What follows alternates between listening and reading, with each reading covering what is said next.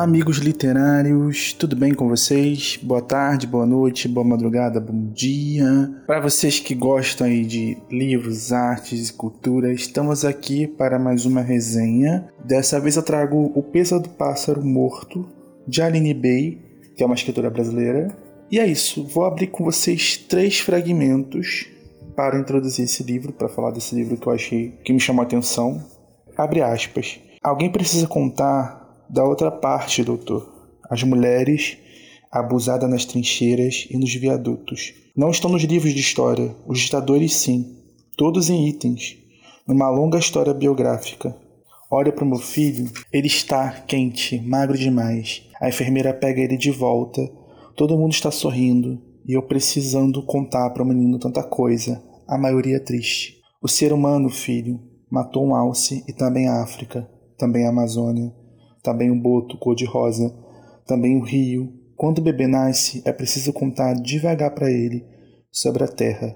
O futuro espera numa concha. Fecha aspas. Outro fragmento que me chamou a atenção também é, abre aspas, entendo que o tempo sempre leva as nossas coisas preferidas no mundo e nos esquece aqui olhando para a vida sem elas. Fecha aspas. Outro fragmento, que são vários fragmentos que eu colei é esse aqui, abre aspas. Desenho nas nuvens, mas sei que a cura mesmo não existe. Porque curar alguém é deixar o mundo feliz inteirinho. E o mundo inteirinho é triste. Triste, professora. Que nem a boca apagada de uma boneca que eu tinha e dei. Não estava mais aguentando aquele rosto sem boca. Estou cinza com a falta que minha amiga faz. Aí depois lá, né, cortando o fragmento, abre aspas novamente. Também não sinto mais frio na barriga. Para atravessar a rua, atravesso normal e não sinto nada. Quase não sinto nada além de saudade, professora. Fecha aspas. E eu peço licença antes de começar essa resenha para fazer também um outra, um outro fragmento assim, né, que não tem a ver com o livro, é do Rubem Alves, um escritor, uma frase que eu adoro dele que eu acho que tem muito a ver com essa obra, que é: amar é ter um pássaro no dedo e saber que a qualquer momento ele pode voar. Fecha aspas. E assim, depois da vinheta, começamos mais uma resenha no quadro Jornada Epifânica. Vamos mostrar cultura para esse povo? O adulto é triste e solitário. A grande maioria dos livros bons são livros de grande qualidade. Sou fã, quero service. é a afinação da interioridade. Gente, temos aqui o primeiro livro de Aline Bay, O Peso do Pássaro Morto, pela editora Nós. É, ela também é autora da Pequena Coreografia do Adeus. Eu acho que é isso. Exatamente, Pequena Coreografia do Adeus, da editora da Companhia das Letras. Um livro aí. Os dois livros são muito badalados, mas na minha bolha eu vejo mais a pequena coreografia da Deus. E eu me interessei por esse livro porque, sei lá, porque eu achei o nome interessante. Eu não sabia, eu não tinha associado que era a mesma autora e fui nele. Depois que eu, quando eu comecei a ler e pesquisar, eu vi que era a mesma autora. É, ela é formada em letras pela PUC, né, em artes cênicas pela Escola Célia Helena. Esse livro ganhou o prêmio São Paulo de Literatura de 2018, né? Ele foi feito numa oficina literária. Eu não lembro o nome da pessoa, do, mas é uma pessoa famosa no ciclo, né, de, de escritores é, de, de paulistas e até nacionais. Ela fez essa oficina e esse livro surgiu lá. E esse é o resumo da,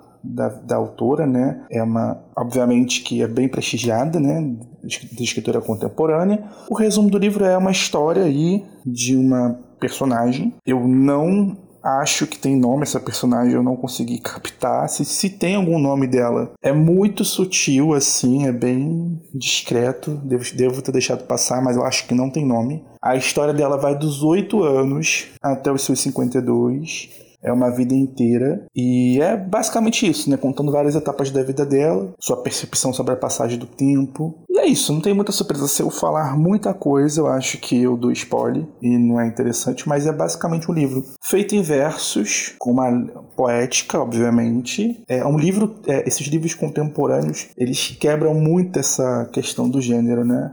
Aqui também temos isso muito marcante, porque é um romance, né? Podemos dizer que é um romance escrito em versos, com uma pegada poética, e é isso. Eu estava pesquisando e, e eu vi que ela, nas suas entrevistas, fala que de uma experiência que ela teve pequena, da mãe dela deixar o pássaro passarinho de estimação, o pet, para ela cuidar e ela acabar matando o passarinho porque ela, como era muito pequena, não sabia cuidar né, do passarinho. Até tem hoje em dia, se você for ver aí nas escolas, assim, experiências de ter pets na sala de aula. Aí os pets a cada final de semana uma criança leva para casa para aprender a ter responsabilidade de cuidar de uma vida, né? Então assim, é, por que estou falando disso? Porque é, é exatamente essa pegada do livro, é a grande essência do livro. E o livro é, vai levar essa imagem do pássaro é, em vários momentos. Quando tem um momento que a personagem, quando é criança,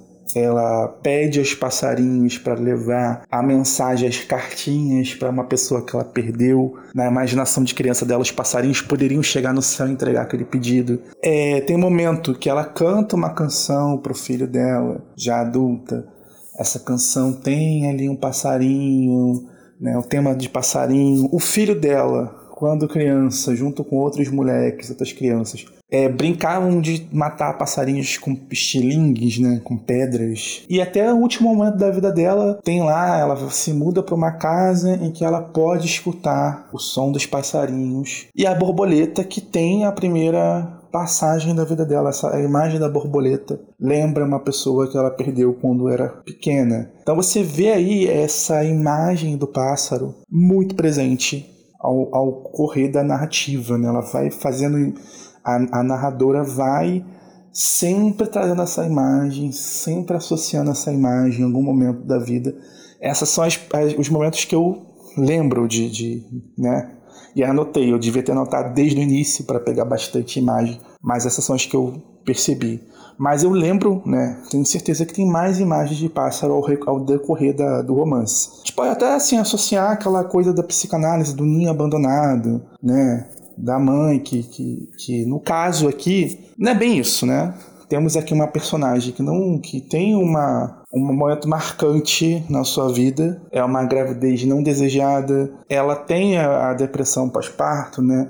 É, aqui, novamente, nessa literatura é, contemporânea, a gente vê mais uma personagem feminina com esse tema, né? De uma mãe que não, não gosta, digamos assim, não tem, não tem a, esse, esse, lance de ninho abandonado, né? Ela quer realmente que esse ninho nem exista, é um estranho no ninho, né? Digamos assim. né? Então é, é pesado, né? Acaba sendo pesado e o peso desse pássaro é, tá bem por aí, né? É um livro que fala muito sobre fragilidade humana, né? É, tem momentos muito belos nesse livro. Você vê que eu li fragmentos que eu considero muito bonito, mas ao mesmo tempo são fragmentos assim que deixam desconforto. É cruel, é forte. São, são temáticas fortes, né? E são temática, temáticas de você estar pronto para perder, para se despedir de alguém. Né? O livro está o tempo inteiro lidando com esse momento da, da ah, eu vou perder algum, alguma pessoa, vou perder alguém, vou, vou é, lidar com a solidão, escolher a solidão, né? Ser uma pessoa só, sozinha. E é isso. O livro é um livro que é uma porrada. Você já começa. Eu acho que ele já começa muito forte e não, não ameniza é, dá, é uma porrada e vai aumentando, né? Vai aumentando.